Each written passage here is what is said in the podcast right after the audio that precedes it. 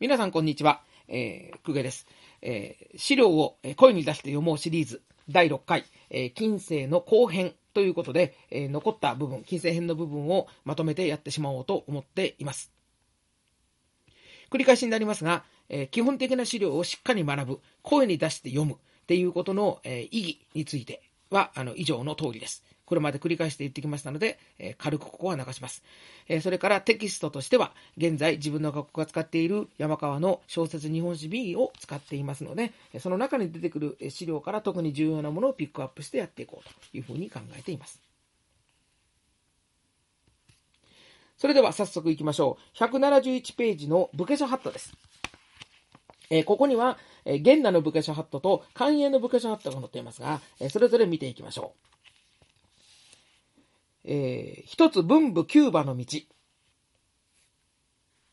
もっぱら会いたしなむべきこと。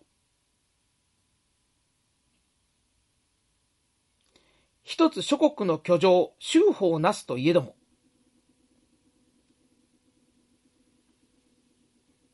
必ず言上すべし。言わんや真偽の光栄。固く長寿せしむること。えー、武家書ハットであること、それから源奈霊であることですね。えー、出だしの文武キューバの道。この出だしの、えー、一言が、えー、天那から変わるわけなんですけども、そこのところもポイントです。えー、城についてですね、修理をする場合でも報告しなさい。まして新しく作ることは禁止だよと。これが西暦1615年に出された武家書ハットということになります。で、あの、この内容の部分は、以後の武家書ハットでも基本的には踏襲されていくものですね、城の修理が許可されたことはないですから、それでいいんですけども、あの特に現代のところではよく出てくるのはここです。では続いてその横、えー、寛永の武家書ハットあります。えー、寛永の武家書ハットで新たに登場したところが教科書に抜粋されていますので、そういうところ注意してください。えー、一つ、大名称名。在江戸皇太愛定むるところなり。毎年夏4月中参勤すべし。従者の因数、近来甚だ王子。かつは国軍のついえ、かつは人民の疲れない。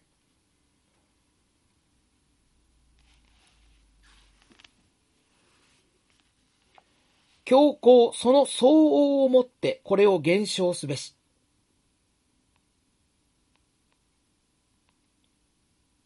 一つ、500国以上の船、長寿のこと。ね。えー、武家書ハットであるということがまずはポイントですけども、えー、寛永令であること、それから江戸で交代ですね。夏4月中参勤。参勤交代という言葉が出てきていることがわかります。えー、まあ、近代、人をたくさん連れてきすぎていて、あの、いろんな意味で、あの経済的にも、あの民も苦しんでいるから、えー、今後は身分相応にしなさいという指示が出ているというところですね。えそれから500国以上、いわゆる対戦建造の禁止。これは、この同じ1635年に、え、第三次鎖国令が出ていて、えつまり、日本人の海外渡航が一切禁止されていると。え、ですから、大名といえども大きな船はいらないだろうという、そういうことで、この2つがあの完全にシンクロしています。1635年のことです。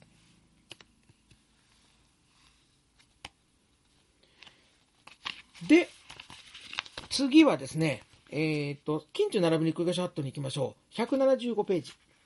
で、これは、あの、年次的には1615年で、えー、最初の、えー、現代のブカシャットと同じなんですが、えー、これを教科書に、え、載ってるうちからですね、えっ、と、2つに絞っています。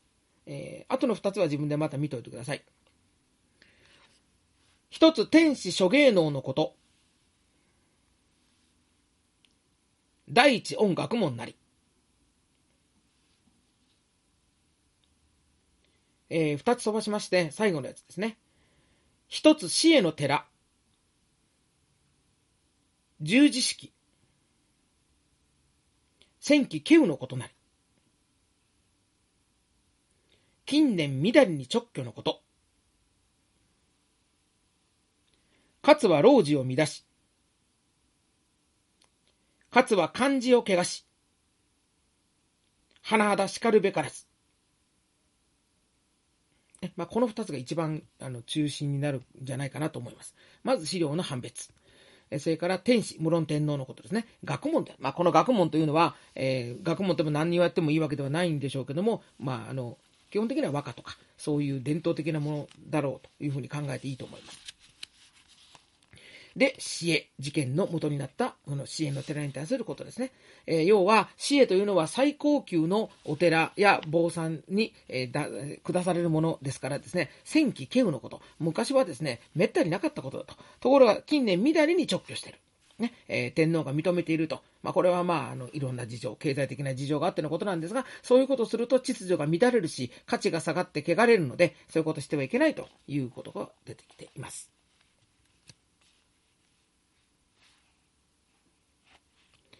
えー、次に順番で言うと188ページの、えー、電波と永代売買禁止令ね。こちらの方を読んでおきましょう。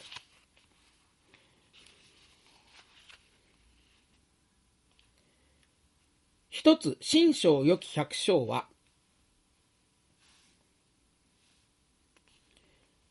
電池を買い取り、いよいよよろしくなり、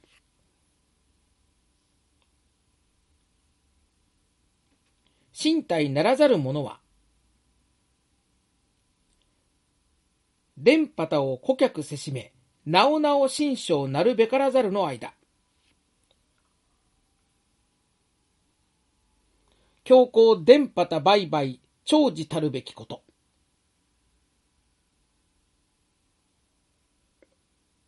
はい、そういう資料ですね。えっ、ー、と、まず、まあ、識別。えそれから、新章良きというのは、要は豊かな土地をよく持っている。ですね。えそういう市役所は、え買い取る側に回るので、いよいよ良くなると。一方、身体ならざるもの、つまり、え貧しい、え本百姓とや貧しいもの、え電波との少ないものはですね、結局他派と顧客、売ることになってしまって、なおなお一層貧しくなってしまうと。そういうことになるので、今後、電波との売買は停止するという、えこういうくだりですね。家光の時に出された、ね、飢饉の後だと言われてますが、えこの法令についてはしっかり覚えておきましょう。電波の売買は停止であると。ね、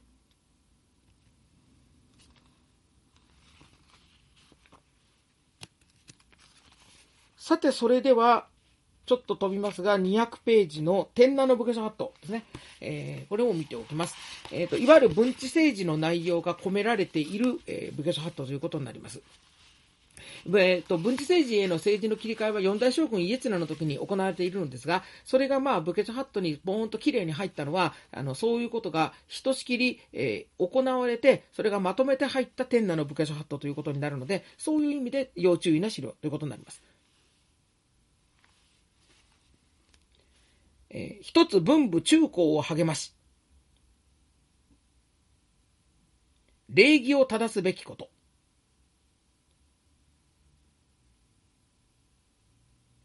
え、次はちょっと途中飛ばしますね。えー、一つ養子は、一行飛ばして、えー、50以上からですね。50以上17以下の友柄。末後に及び養子いたすといえども、吟味の上これを立つべし。で、これも少し飛んで、つけたりからいきます。えー、つけたり、順しのぎ。いよいよ正金せしむること。はい。えー、ということです。天なれという武家書ハット。ね、綱吉の時の武家書ハットですね。出だしが変わりました。文武中高になっています。そして礼儀です。だから、キューバの道と言っていたのが、礼儀を正す。つまり、えー、まあ、武家としてのですね、えー、武芸の鍛錬よりも、えー、儒教的な意味での、え礼儀を正す、え中高を大事にするというキーワードになっているということですね。そして例の末語用紙の件についてですね、末語の及び様子の、用紙をいたすとしても、えー、吟味した上で、だけども、それを認める、用紙を立てると、立てるべきであると。で、ついでに言うと、えー、巡視もいよいよやっちゃダメだよということで、この辺、その末語用紙を、えー、認めた、えこと、それから巡視の禁止などが込められていると。そういう資料だということになります。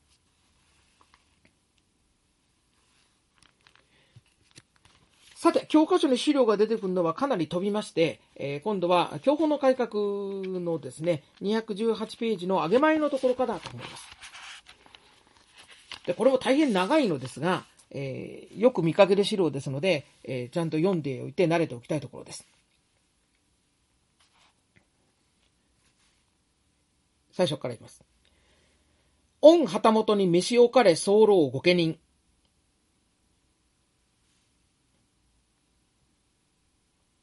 御代々、だんだん会いまし候。ですね。だから旗本に召し置かれ、えー、候御家人。っていうですね。だから、御家人たちっていうのがまずいて、で、その中から橋本、旗本に、あの、一ランク上の身分ですけどね、えー、そういうふうに採用しているわけなんですけど、えー、とにかくあの人間が増えてきたと、数がと、ねえー、だんだん、えー、いまし候と書いてます。えー、お蔵入り高も千機よりは多く将来ども。蔵入りですから幕府の収入ですね。それも確かに昔よりは増えているけれども、えー、御切り舞お淵型、その他表立ち候、御用筋の私方に引き合い候手は、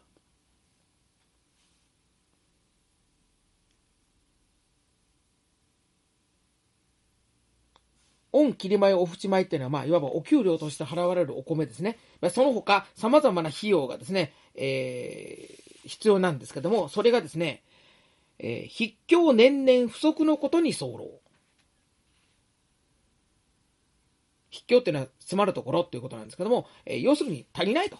毎年不足してるというふうなことが分かっていると。で、そこで点々の後ですが、それにつき、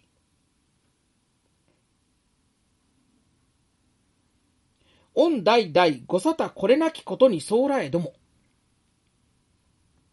つまりですね、未だかつてですね、えー、代々将軍がやったことはないことですけども、ですね、えー、そんなことを実行したことはないけども、えー、読みます。万国以上の面々より、八木差し上げ候ように、仰せつけらるべしとおぼしめし。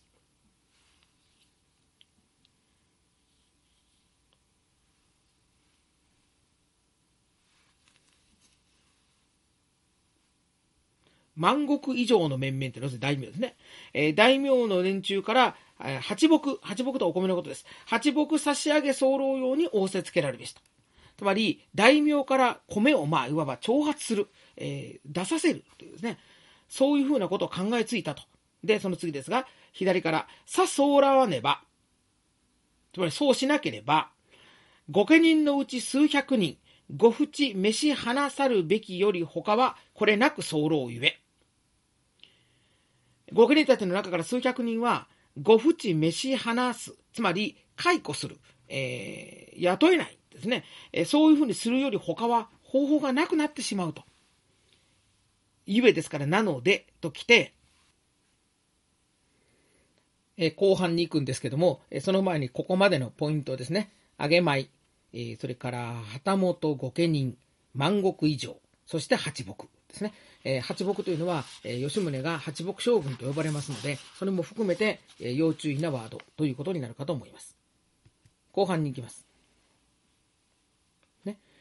えー、先ほど言いましたように、そう、そうしなければ、えー、500、えっ、ー、と、御家人のうち、えー、ご淵メス、つまり解雇する人が、えー、するしか他、方法がなくなるからと聞いてですね、で、この続きになります。ご地辱を顧みられず仰せい出され候。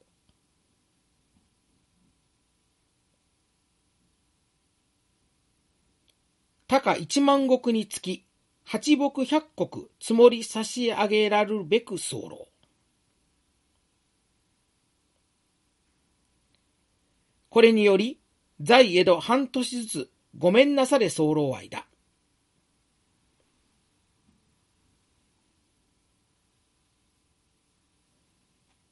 ゆるゆる休息いたし候ように仰せいたされ候。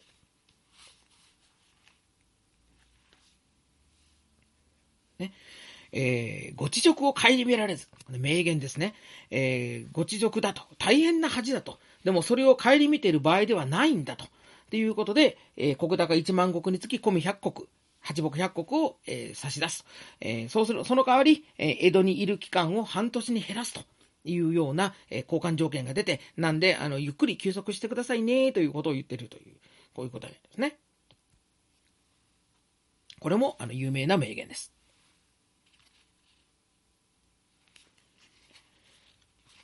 さて、続いてはですね、234ページ。林紙幣ですね。えー、開国兵団の解剖論のところです。ここをちょっと見たい、読んでおきたいと思います。これもあの、有名なよく出るところですね。東西の属州にて、異国船の入信は長崎に限りたることにて、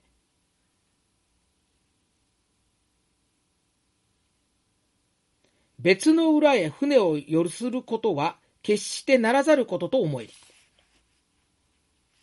ですね。当世の属州。つまり今、世間一般がなんとなく考えている、まあ、あの、あんまりいい考え方ではないっていうニュアンスがありますが、外国の船は港に入ってくるのは長崎にしか来ないと。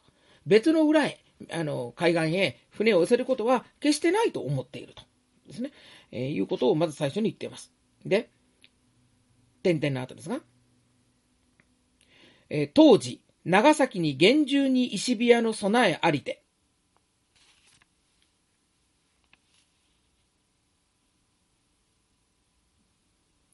かえって阿波相模の開港にその備えなし。と言ってます。当時というのは今ですね。えー、過去のことではなくて今現在。えー、長崎に厳重に石火屋。石火屋は中があって、これは大砲ですね。長崎には大砲が備えてある。で、ところが、阿波相模の開港ですね。阿波、千葉県の先っぽ、相模、神奈川県の先っぽ、あの半島のところですね。だから、阿波相模の港ということは、要するに江戸湾ですね。今で言えば東京湾。で、そこのところに備えがないということを言っています。え続けます。このこと、甚だいぶかし。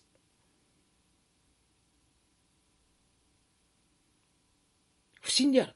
信じられないってですね。細かに思えば、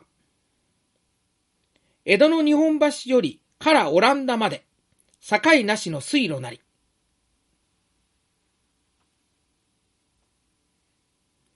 しかるをここに備えずして、長崎のみ備うるは何ぞや。っていうことですね。えー、カラオランダってありますが、このカラはもちろん当時、新国に当たる。まあ、大体中国のこと何でもカラってあの言うんですけども、えー、要するに細かに、えー、まあ、具体的に司祭に考えれば、江戸の日本橋、日本橋はあの港といいますか、海のすぐ近くですから、その魚河岸があるところですから、その、まあ、いわば江戸湾の港から、えー、遥か彼方、えー、中国新、それからオランダまで、水路に境はない、関所はない。なのにどうして江戸を守らないのか？っていうことを問いかけている、まあ、有名な言葉、それこそ名言になると思いますが、えその言葉になると思います。空欄候補はこんなところでしょうかね。えー、異国船、長崎。長崎がね、多いですね。そして出展、開国兵団。ね、久しぶりにあの出展をチェックしましたが、この開国兵団はよく問われています。まあ、まさに名言ですね。さて、続いて異国船打ち払い例に行きましょう。237ページ。ね。まあ、これも長いんですが、一体イギリスに限らず、南蛮西洋の義は、御金制邪教の国に候愛だ。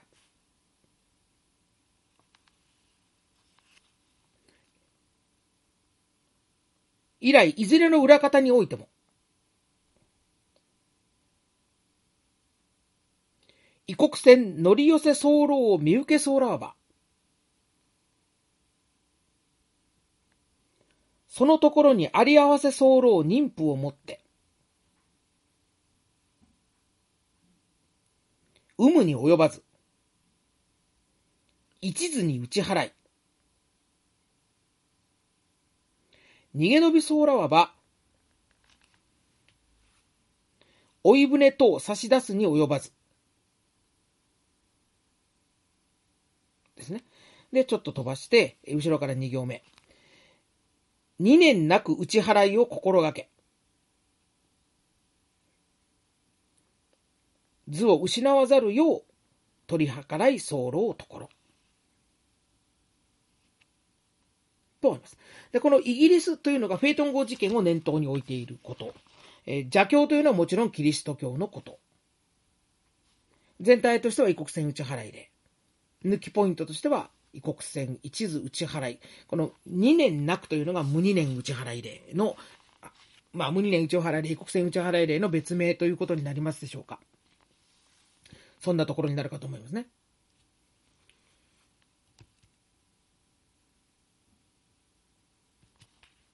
で、続いて239ページ。えー、店舗の改革の人返しの方。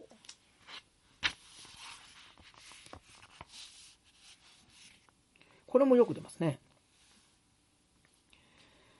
在方の者、新章愛姉妹。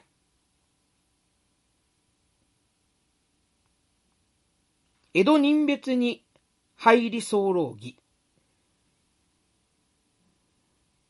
自婚以後、決して愛ならず。在方というのは田舎、地方という意味ですね。だから、地方に住んでる者が江戸に流れてきて、流民として、無宿として、で、そのまま江戸人別に入るということですね。え、それは、あの、今後絶対、あの、認めない、許さない、愛ならずというふうに言ってます。えー、だから江戸に住み着いてしまった、えー、農村から流れてきた者たちを農村に返すというのが人返しなので、そのことが言っています。えー、一つ近年御府内へ入り込み。御府内というのは江戸のことです。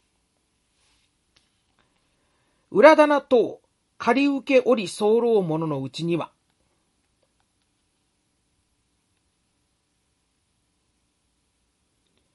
祭祀等もこれなく、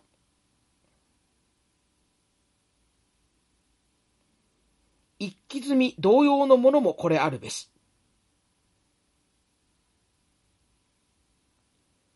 さようの類は、早々村方へ呼び戻し申すべきこと。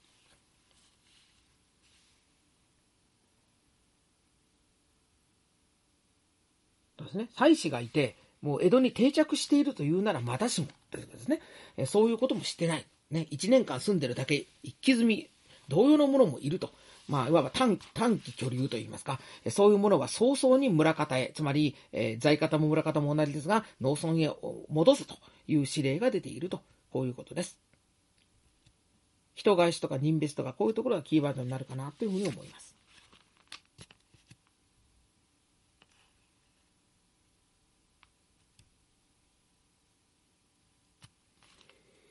では、株仲間の解散、240ページ。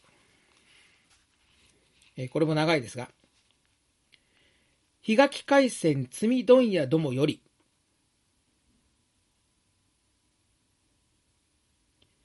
これまで年々明が上納金いたしきたり候ところ、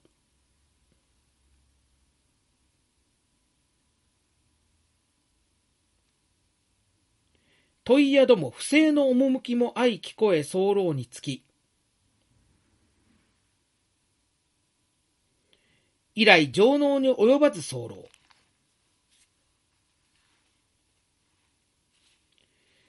最も強行、右仲間株札はもちろん、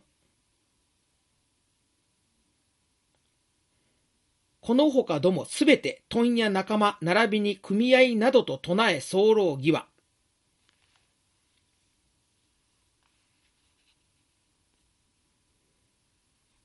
愛ならず候愛だ。その段申し渡さるべく候。えー、そこから先ちょっと出だしだけ見ておきます。一つ、何しなにても、素人直売買買って次第たるべく候。まあ、ここまででいいと思います。で、えー、中を見ながらですが、日垣海戦積問屋。ね、これは徳見問屋のことを言っています。で、えー、徳見問屋に対して申し渡していると。で、えー、とですね、空欄はこうなりますが、えー、明賀金、つまりね、えー、上納の税を集めてきていたと。えー、だからまあ認めてやってたんやけどもっていうニュアンスですね。え、ところが問屋どもが不正よ、良くないことをするということを聞こえてきたので、もう今後上納せんでいいと。えー、つまりもうダメだとお前たちはということですね。まあ、もっとも今後はですね、その右仲間札、つまり、えー、徳見問屋の、えー、株仲間ですね、えー、そいつらだけではなくて、その他とにかく問屋の仲間とか、組合とか、そういうものは一切認めないということを、えー、言ってるわけで。それとですね、えっ、ー、と、次のですね、どんな品物でも素人直売買買って次第たるべく。つまり、問屋を認、問屋の仲間を認めない、えー、ということは、自由に貿易をしても、貿易というか商売をしてもいいということですね。そういう特権組合的なものを一切認めないということになります。で、この素人というのは、まあ確かに一般人だと思いますが、より的確には在庫商人を念頭に置いているものと見ていいと思います。えー、在庫商人の人たちというのは、え、これまでの江戸や大阪の、え、問屋仲間に参加できなかった商人たちですから、え、彼らが参加してもいいというですね、そういう一文がここに入っている。つまり株仲間の解散というのは、商人の弾圧というところもあるかもしれませんが、え新しく生まれてきた在郷商人たちを活用しようという面もあったというですね、そういうふうに評価されている文だと思います。さて、それでは最後に、えー、文化史のジャンルに入っていますが、貿易論というタイトルで書かれている形成秘策ですね。えー、これをですね、見ておこうと思います。えー、日本は開国なれば、都会運送交易は、元より国君の天職、最第一の国務なれば、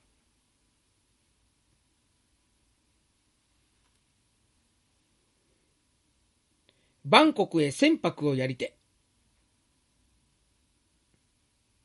国用の洋々たる産物、および金銀銅を抜き取りて日本へ入れ、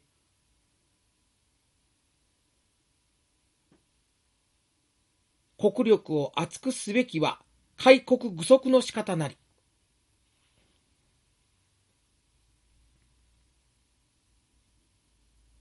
自国の力を持って治むるばかりにては、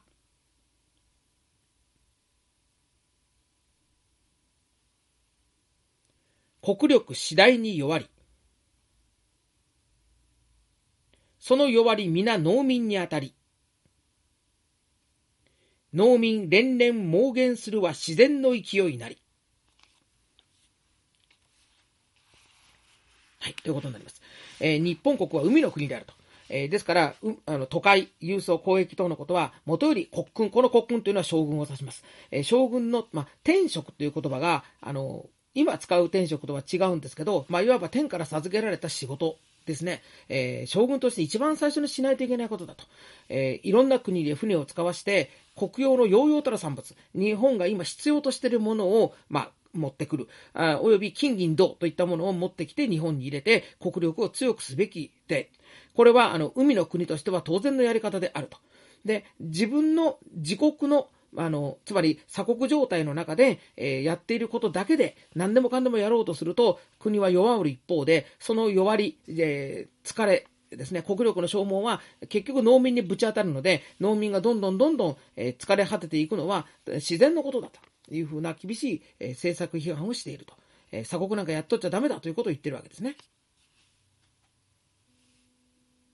で、最後の形成施策。本田俊明。ねえー、ここもあの当然必要な知識になると思います。